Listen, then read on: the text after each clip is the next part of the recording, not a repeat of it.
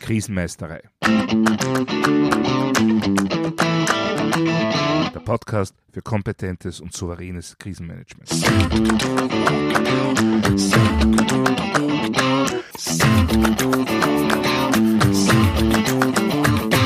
Hallo, ich bin Thomas Prinz von krisenmeisterei.at. Ich helfe Verantwortlichen, Krisen souverän und kompetent zu meistern, damit diese nicht zu ihrer persönlichen Tragödie werden. Heute geht es um das Spannungsfeld zwischen Alltag und vor allem vorbereitendem Krisenmanagement. Was tun, damit dieses wichtige Thema nicht von den Alltagspflichten rettungslos verdrängt wird? Ich erlebe das immer wieder. Nach einer Übung oder einer mehr oder weniger erfolgreich überstandenen Krise gibt es immer wieder viele gute Vorsätze, was man nicht alles verbessern, planen und üben möchte. Ja, fragt man dann einige Monate später nach, so hat sich sehr oft genau gar nichts getan. Das ist natürlich vor allem dort der Fall, wo das Krisenmanagement von jemandem neben anderen Agenten wahrgenommen wird, was allerdings sehr häufig ja auch der Fall ist. Da gibt es im Alltag einfach massive Ressourcenkonflikte. Und am Ende äh, setzen sich akute Alltagsprobleme oft gegen die geplanten Verbesserungen im Krisenmanagement durch. Was sich immer wieder mit einem ernüchterten, ja, das wollten wir eigentlich auch schon alles ändern, bei der nächsten Übung bemerkbar macht. Und das ist natürlich sehr schade, weil damit wertvolle mögliche neue Erkenntnisse ausbleiben und bereits gelernte Lektionen nicht zeitgerecht umgesetzt werden. Oder härter formuliert, wenn es dann zu einer echten Krise kommt, dann sind bereits festgestellte Erkenntnisse noch gar nicht umgesetzt. Und man läuft sehenden Auges in die schon zuvor gemachten Fehler wieder erneut hinein. Das vollkommen unnötig. Nun, ich habe schon oft gesagt, wie wichtig mir eine offene Fehlerkultur ist. Aber das ist natürlich nicht so gemeint. Aus Fehlern müssen wir Lehren ziehen, und zwar möglichst umfassend und möglichst rasch.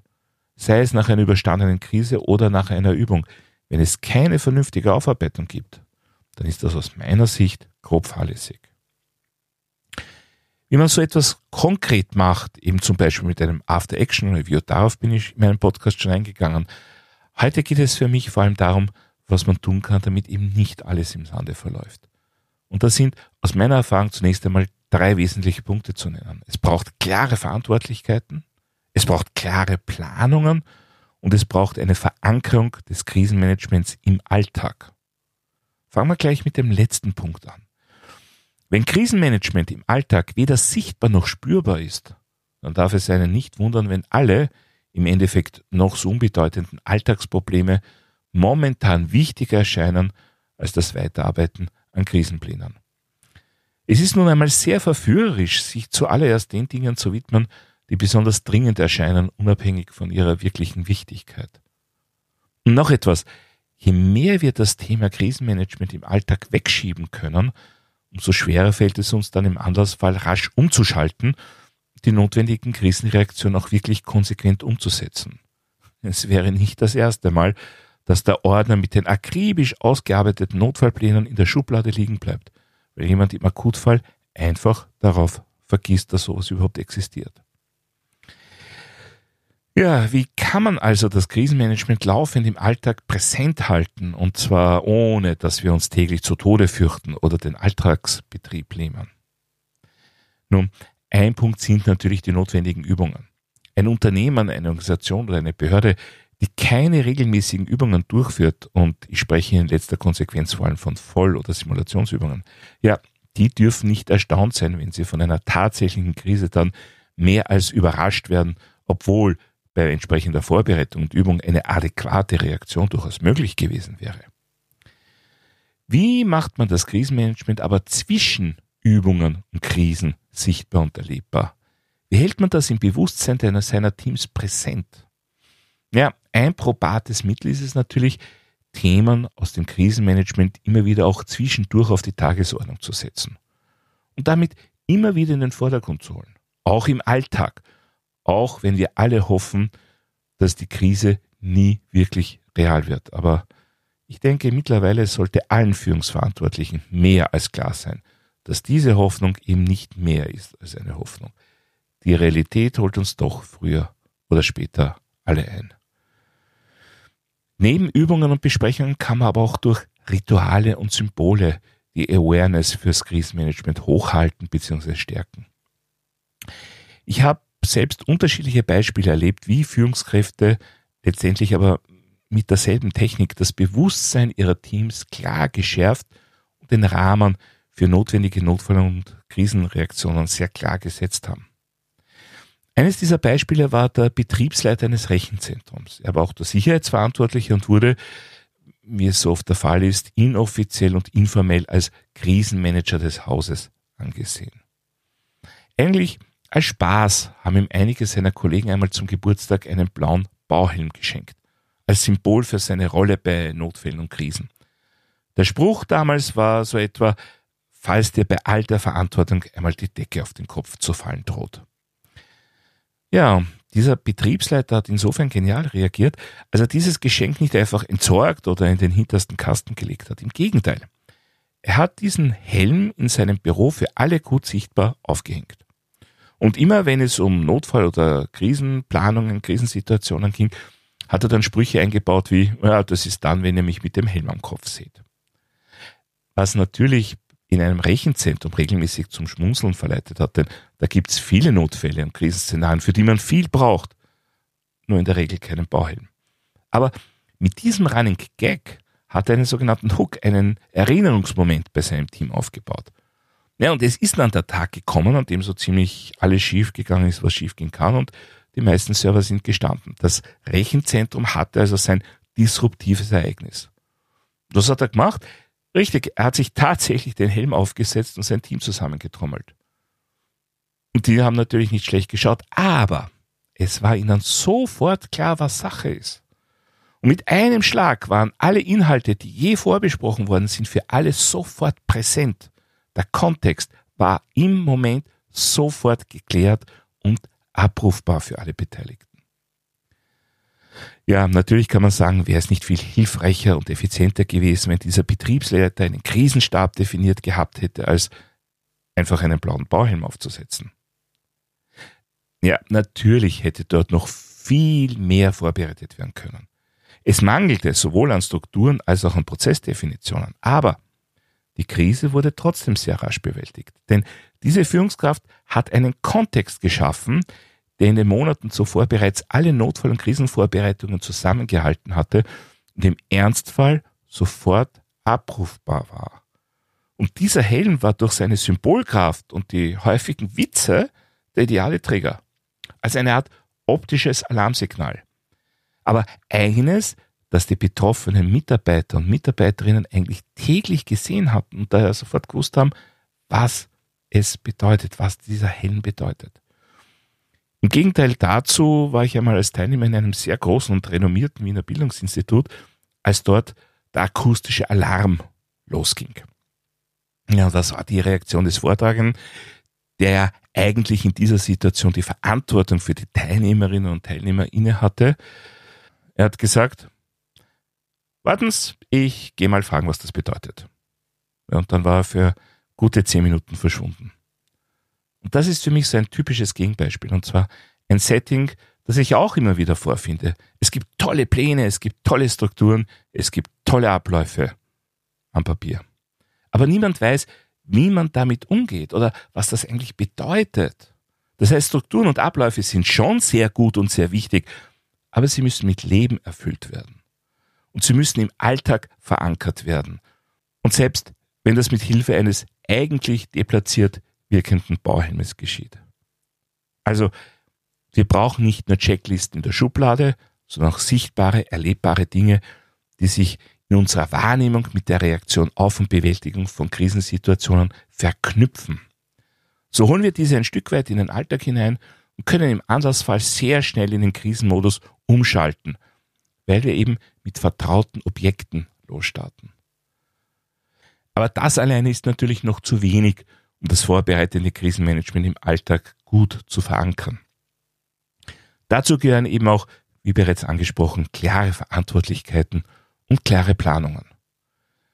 Klare Planungen bedeutet, dass die Aufarbeitung von Erfahrungen und die Weiterentwicklung von Plänen und Abläufen ausreichend mit Ressourcen versehen wird. Konkret, wenn es eine Übung geben soll, dann ist es zu wenig, den Übungsablauf zu planen. Denn es ist eben nicht am Abend des Übungstages vorbei.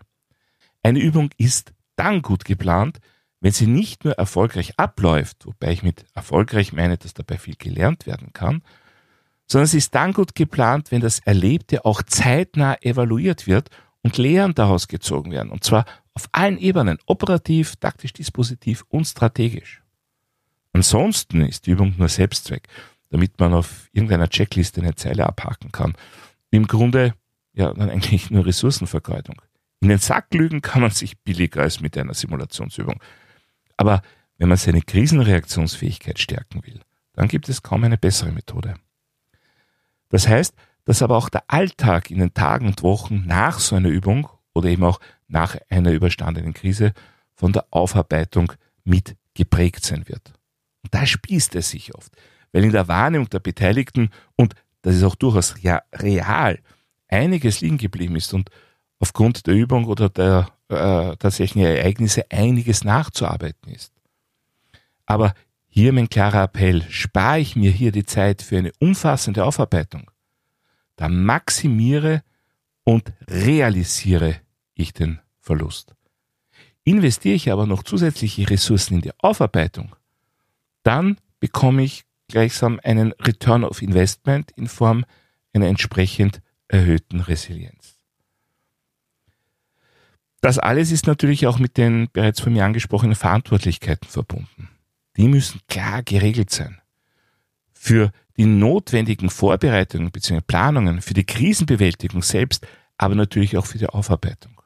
Oft erlebe ich, dass es hier unterschiedliche Zuständigkeiten gibt, dass die Aufgaben der verschiedenen Phasen auch unterschiedlichen Personen oder Teams quasi umgehängt werden.